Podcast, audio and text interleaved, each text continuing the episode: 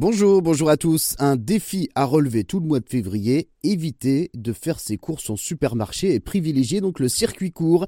L'idée ici est de modifier un petit peu euh, nos habitudes. Le défi février sans supermarché a été lancé en 2017 en Suisse.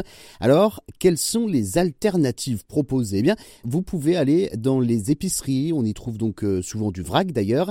Les magasins de producteurs, les fermes, les marchés, les AMAP, les associations pour le maintien de l'agriculture paysanne, où vous achetez donc en direct producteurs des paniers chaque semaine remplis donc de fruits et légumes de saison.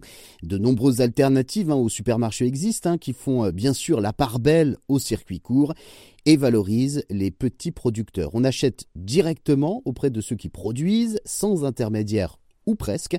Les agriculteurs vendent au juste prix sans perte, ce qui n'est pas généralement le cas lorsqu'ils vendent donc leurs fruits et légumes à la grande distribution. Bref, une manière de manger frais et local. En plus, éviter les grandes surfaces permet d'avoir moins d'emballage et moins de suremballage.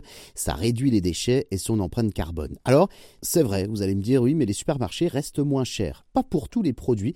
En revanche, ce n'est pas du tout la même qualité. Et le geste pour la planète, eh bien, ça se paie un petit peu. Ça a un prix, effectivement. Et l'ambiance, bah oui, ça compte, l'ambiance. Elle est différente des supermarchés, justement, euh, dans les magasins de producteurs. Vous pouvez même visiter les fermes, voir où ont poussé vos fruits et légumes que vous allez donc consommer.